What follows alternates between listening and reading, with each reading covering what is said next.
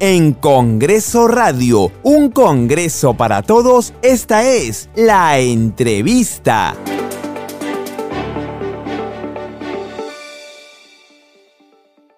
A esta hora nos enlazamos con el congresista Jorge Montoya Manrique, vocero de la bancada de Renovación Popular, para abordar la presentación de la moción de interpelación a la vicepresidenta de la República y ministra de Desarrollo e Inclusión Social, Dina Boluarte Segarra. Congresista Montoya, muy agradecido por participar en Congreso Radio. Gracias a ustedes por la invitación.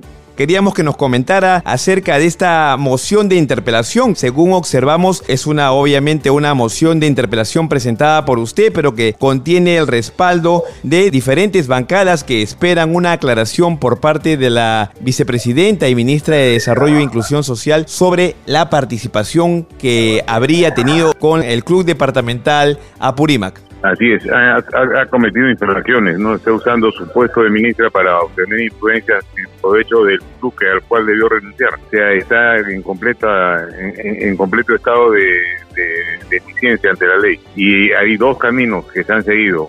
La acusación constitucional y la interpelación. La interpelación es en un rápido porque es una ministra de Estado que no puede seguir en el puesto con esa situación eh, legal que tiene, ¿no? En cambio, la acusación constitucional es un proceso que va a tomar tres a cuatro meses para que se pueda terminar.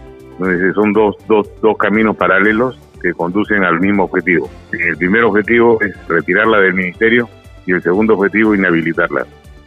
Entendemos al leer la, moción de interpelación que se habla de que no consignó eh, la vicepresidenta y ministra de Desarrollo e Inclusión Social en su declaración jurada de intereses la participación que tenía en este club departamental Apurímac y en la Asociación de Clubes Departamentales de Perú como presidenta y vicepresidenta del Consejo Directivo, pero tampoco en su declaración jurada de intereses consignó los datos de ocho parientes en segundo grado de afinidad, es decir, cuñados, con conforme lo dispone expresamente el literal C del artículo 4 de la Ley 31.227 y literal C del artículo 9 del reglamento para implementar la Ley 31.227. ¿Qué significa esto? Así es. Eh, es, correcto, es otra, otra falta a la ley no tiene faltas a la ley de diferentes ángulos y eso lo ha detectado la Contraloría y eso son herramientas poderosas para poder tener este proceso de interpelación seguro y luego de ahí pasamos a la censura se señala en los considerandos que esta no consignación de, familiares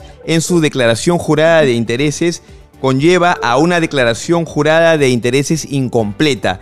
Pero el simple hecho de que esta información esté incompleta también se vuelve una causal para seguir adelante con el proceso, digamos, de buscar retirar del cargo a la ministra y vicepresidenta.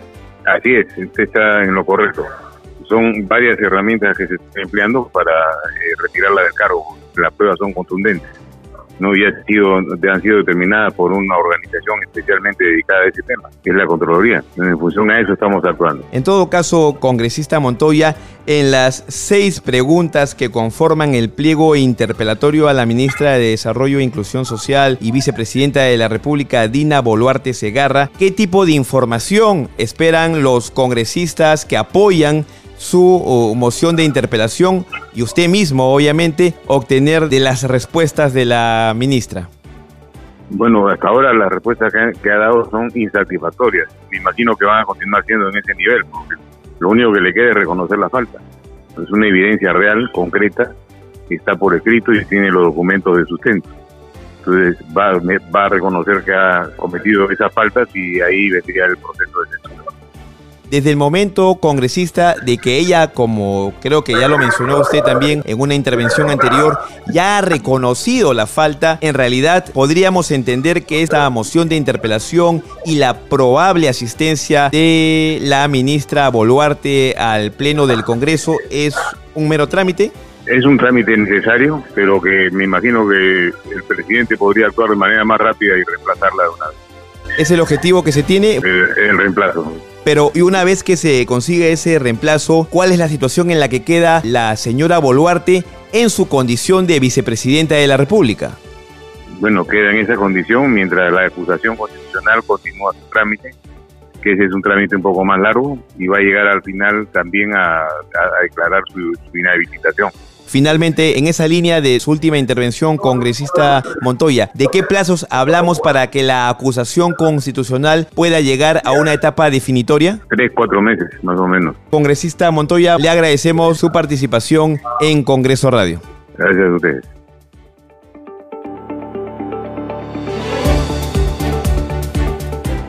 Escucha todas las entrevistas de Congreso Radio ingresando a arroba radio-congreso en Twitter y a radiocongreso.perú en Facebook, así como a nuestras cuentas de podcast en Spotify, Apple Podcast, Google Podcast y SoundCloud.